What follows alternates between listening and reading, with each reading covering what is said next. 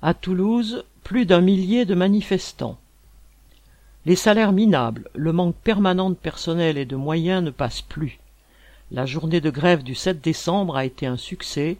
Plus d'un millier de travailleurs et travailleuses du secteur sont venus manifester devant le conseil départemental dont ils dépendent pour la plupart.